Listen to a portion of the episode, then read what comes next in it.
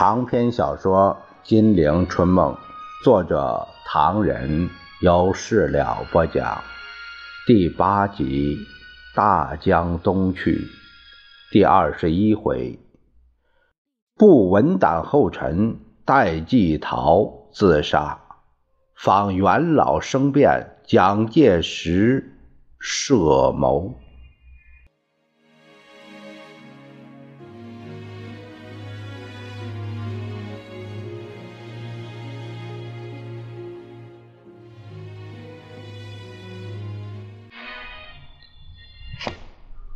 咱们话分两头，就在蒋介石幕后操纵和谈骗局，企图做垂死挣扎的时候，国民党元老戴季陶协同太太悄悄入粤，住在广州山东园省府招待所，苦熬岁月。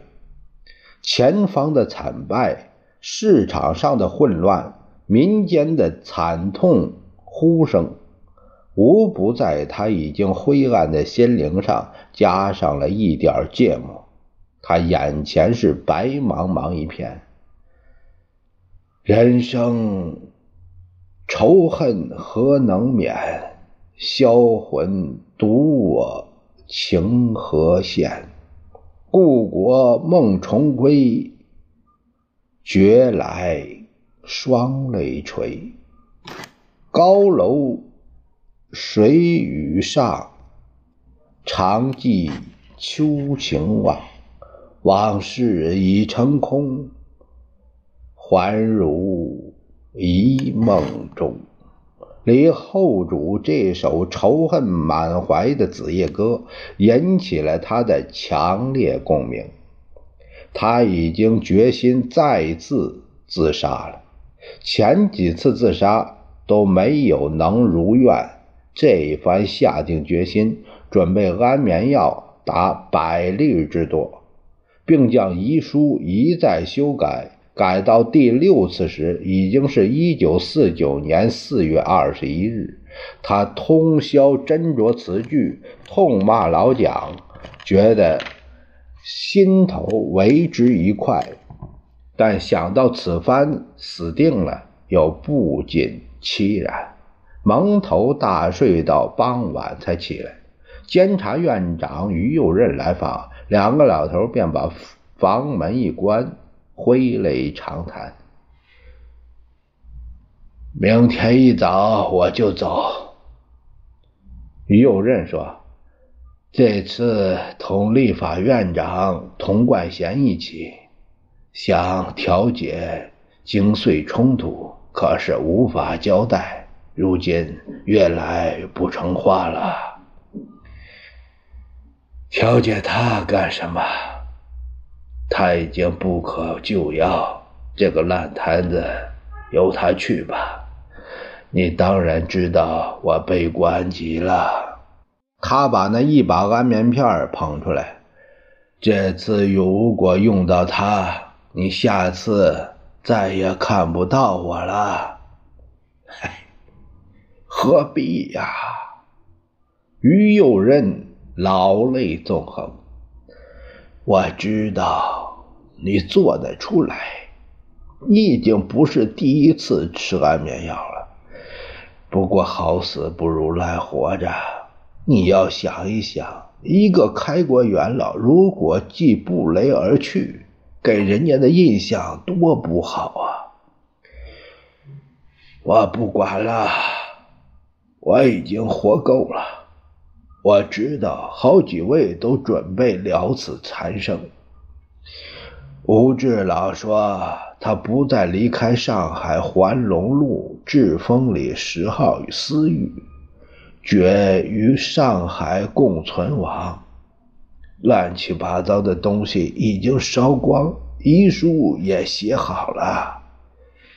他指了指书桌上的一叠八行签，我的遗书改了六次，不久之后你就看到了。于右任悲不自胜，如果只有一条路，或者等死算了，除非对中共低头，此外更无妙计。哎呀，你知道，并不糊涂。有人骂我是绝代怪人，好比旧俄末代皇朝怪僧拉斯布丁。因此，在重庆时就有人给我起外号，叫“中国拉斯布丁”。你大概知道，我并不是疯疯癫癫的人。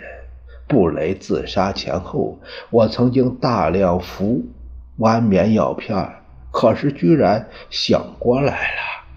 让他先到阎王殿报道了。民国十年那一次，我在去四川的船上，感到革命前途黯淡。哎呀，就在。宜昌投江，想一死了之，不料给渔夫救起来了。那时候，唉，过去的算了，也不必苦苦思索了。本党革命谈不上成功，那个失败责任固然他要担负起来。可是我们多少也要负点责任。如果国民党真是个革命的政党，为什么除了推翻清朝和军阀，就不能革他的命呢？我们这几十年来对他太迁就，为什么不可以推翻他呢？拼了这几条老命，你说行不行？不行，不行啊！就因为对局势看透了，我才决心自杀。你听我解释。哎呀，天朝兄，何必呢？你听我解释。我同蒋介石的关系，你明白？是啊，他毕生几件大事，你都密切参与了。正因为这样，你何必？不不不，有劳你听我说，他这辈子几件大事，我的确忠心耿耿为他策划布置。最著名的是广州中山舰事件，他是听我的意见才决定行事的。北伐大军未到京沪。我先代表蒋介石到日本向田中义一要求谅解，打击左派的人也是我老弟。九一八事变，他主张不抵抗主义，很多人反对，但因为我的坚决赞成，终于不抵抗了。幺二八抗战，他主张坚持不扩大，也有很多人反对，可是我从中调解，坚决主张不扩大。终于化大事为小事。抗战开始，他主张参加德意志轴心，也是受我的影响。好多人反对，也给我打光了。啊，天朝啊，还有胜利之后，他同我商量怎么办。我说只有联络美国，拉住冈村宁次。他说他这样想。于是就没有人敢反对了。凡此种种，你说我帮了他多大的忙，多重要的忙啊！你听我说，既然如此，你还可以给他出点主意，何必掩饰呢？有劳，我对他失望到极点了，我已经。不愿再见他了。他说我在发神经。其实我看他的确变成狂人，不可救药的狂人。布雷死后，我在他灵前流泪，对他说：“老陈呐，老陈，你走的真快呀！我也快跟你来了。”你终生替他拟稿，言不由衷，死不瞑目。我终身为他着想，如此下场，虽生犹死啊！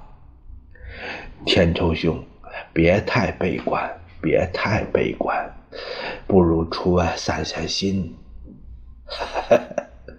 兵临城下，你要我怎么去散心？落荒阳城，地方上把我们夫妇往招待所一送，要啥没啥，还不是打发叫花子？我老实告诉你，我几乎连每一个人都恨呢。天朝兄，还是想开点吧。是啊，我真想开了。一封遗书，洋洋两万多字，修改六次，还不够想开啊？真这样子？那你要说说什么呀？我骂他，我恨他，我恨死他了。他谁呀？你真不知道啊？哈哈蒋介石啊！哎，于右任无言，半晌叹息着说：“呃，可以给我过目吗？”不能，天仇兄，我看你还是把遗书给我，改为对政府的提议。你也别吃安眠药了，让他读读你的原稿，或许可以有所改进。总而言之，你千万不能死啊！有劳，你以为？我活比死好吗？老实说，在我是死比活好，不如去死。一个人到了这种地步，没什么比死更可亲的了。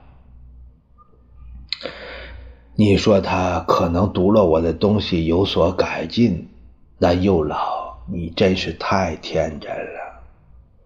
布雷总在我前头也有遗书，他为什么不有感于衷呢？于右任只是点头叹气。布雷都不能使他有所更改，我更谈不上了。人家说我发神经，你又老不这么看，今天还来找我谈谈，使我感激。那我说了吧，当年我投水欲救，说是天意，是观音菩萨救的命。以后我又在考试院门口悬尚方宝剑，考试院门前供佛爷看位。凡此种种，我的确在发神经。可我真疯了啊！于有任摇了摇头，有老。你一定知道，林子超身为国民党政府主席，却一天到晚玩古董。你知道他用意何在？还不是让他放心，表示他无所争吗？哎，是，我比不上林森，可是他对我也不大放心，因为。我给他出的主意太多，他会怀疑我有所作为。于是，我来个无所作为，疯疯癫癫过了大半辈子。有的时候是作假，有的时候是真傻，真真假假，只为了对他表示忠诚。可是又老，代价也太大了。当年我同吴志辉、蔡杰敏、李时增以及你幼老一样，也是相信共产学说的人。四十年前，我代天仇一支笔，谁不说我能横扫千军？五四时期，我还是中共的发起人，后来又变成了极端反共的人。可是今天。我用自杀来说明我走的路是不对，你说，有老，我的内心岂止只有痛心两个字吗？啊？哎呀，过去的就别提了。我只希望你不走极端就是。戴季陶唾沫横飞，真是悲剧啊！幼老，早年信仰过的学说，现在竟然实现了。我当年以为中共的成功是一百年以后的事儿。我们照样可以安安乐乐做官，可以跻身而免。现在两面不讨好，我免不掉了。我极端反共，蒋介石已经朝不保夕，连他都这样了，我反共还都反哪呢？何况戴季陶过分激昂，语不成声。喘了一阵，他长叹一声：“有劳，还是请回吧。”于右任再三相劝，见他态度坚决，便用旁的话来挑他：“天仇兄，还是活下去吧。你同他毕竟是老关系，何必？”有劳。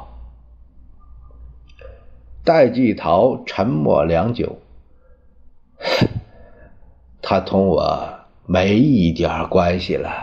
想当年追随中山，再游日本，在那会儿认识了蒋介石，我们一起参加了头山版的组织和宫崎龙介等的夜游团。谁呀？戴季陶他太太推门而进。谁是夜游团？啊，我们在谈那几年日本的事儿。哎呀，牛友侯女士，你听听，右老竟然不让我死，你说这事儿怎么能成？他妻子瞪他一眼，于院长，你看他疯疯癫癫的，寻死觅活，比个女人还不如。说着，愤愤的走了。右老。这种日子怎么过？我前世作孽，讨了这个凶悍的老婆。于右任忍不住笑出声来。算了，我看一个人活着总比死的好。我希望你听我这次忠告。我明天一早同童贯贤回南京，希望你悬崖勒马才好。那你请回吧，再谈的。都谈过了，呃，还有一些在我的遗书里说的清楚。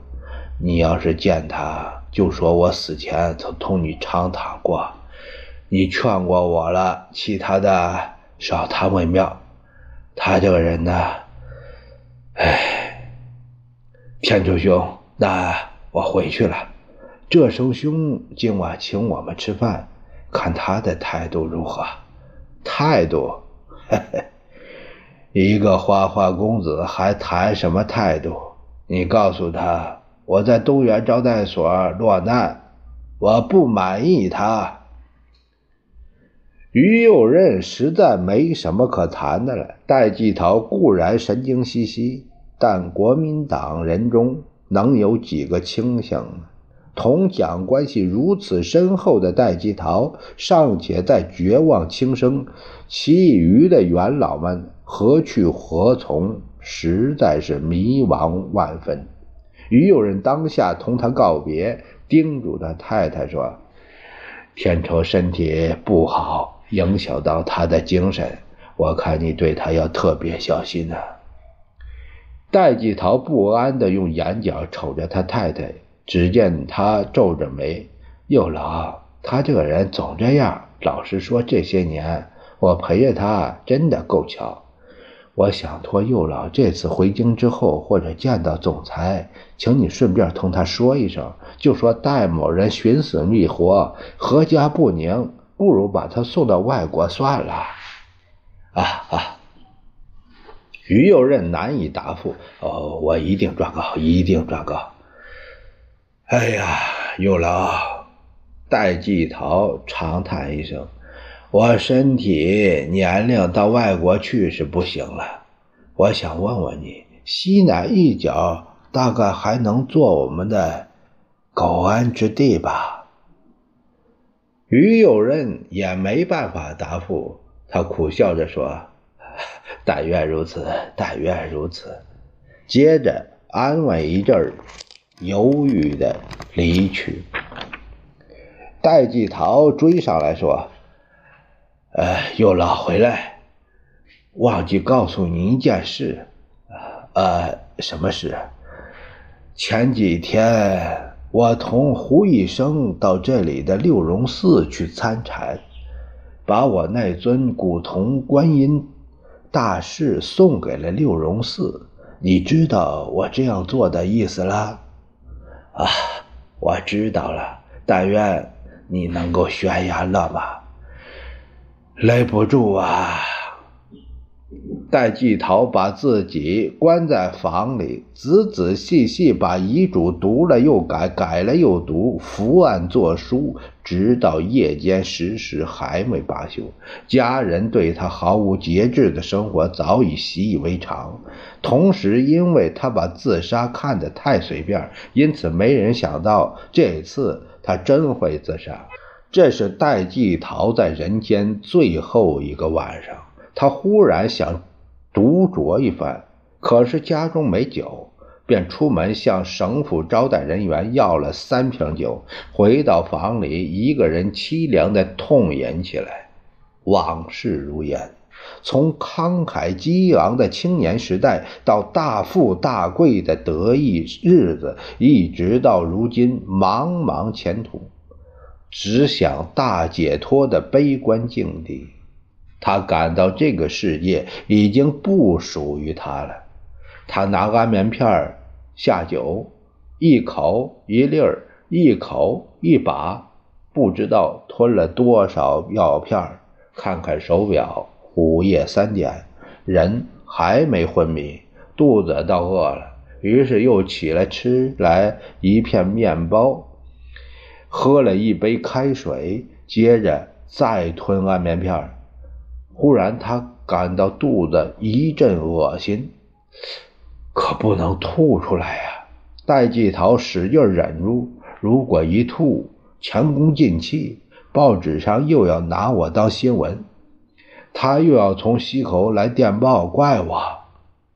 戴季陶自怨自艾。于大胡子还以为我想到西南逃难，他怎么知道我是写遗嘱把棺材运到四川去？他忽的又想起来，对这家伙还骂的不够，趁我还有一口气儿，我再加几段吧。正在这会儿，房门启开，太太站在面前，抱怨着。又写什么呢？哎哎，身体不好，何必熬夜呢？这一阵子你到底忙什么呀？没忙什么，没忙什么，没什么就睡吧。人家又会怪我对你太凶了。好，好，好，你先睡啊，我快写完了。呃，呃，但愿从此以后不叫你生气了。又疯疯癫癫。他太太一扭身回房了，鸡都叫了还不睡，哎，鸡都叫了。戴季陶浩叹：“我快点走吧。”他凄然落泪。中华民国玩在他手上，也玩在我们几个人手里呀。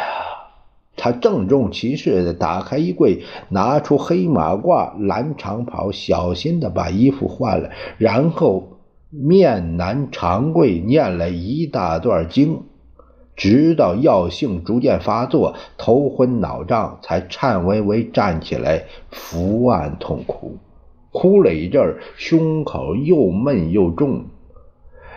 双腿开始虚软，戴季陶知道这回真要离开人世了。他往床上一坐，迷迷糊糊，睁目四顾，怎么也看不清周围的景物。真的完了，戴天仇啊，戴天仇！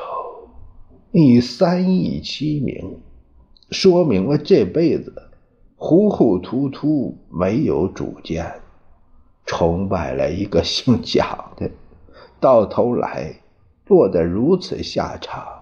你的遗书六亿起稿，说明死也死的不大舒坦，有话也不敢痛痛快快的说。戴季陶已经没有可能再想、再说、再后悔、再咒骂了。在黎明前的黑暗中，他必须隐去，因为晨曦不再属于他了。报告。第二天一早，蒋介石听到余继时不平常的声调：“戴季陶先生过世了。”啊？什么病？自杀。广州孙志生先生来电话说，戴先生今晨八时在东园招待所逝世，事前吞服了安眠片七十五片。呃，遗书吧？有。孙先生说遗书好长，内容极为荒谬。荒谬是，呃，说是遗书中对领袖有许多不敬之处。呃，把遗书送到西口来，不准在广州发表。马上要电话。是。那边的孙科听说蒋介石电话到了，一时也想不透怎么回事。总裁有什么指示吗？听说戴季陶先生死了。呃，是他死了，吃了七十多片安眠药。是是，要中央社不许发这一段消息。把遗书马上送来。是是，马上送来。你们准备说些什么？呃，呃呃，就说他希望把棺材运到运到西南去好了。就这样吧。还有，他住在省招待所，你们怎么没人招呼他？一个国家元老在省府招待所自杀，这还成话？呃，是是。孙科挂上电话，无名火三千丈，把招待所负责人找来痛骂一顿：“你们都瞎子还是聋子？戴先生死在招待所，写了这么长的遗书，痛骂政府，辱击总裁。万一给人发觉，传扬出去，问你们有几个脑袋啊？”招待所主任浑身发抖：“ 是是，呃，带我回去追查，一定把人交给警察局。”荒唐！深更半夜想喝酒，招待所居然还给他喝，也不问问为什么在三更半夜喝酒。孙科气得满脸的肥肉发抖，现在连我都怪在里头。是是，马上去查，马上去查，查一查谁给他酒喝，把他关起来，关起来，哎，关起来。是是是是，关起来。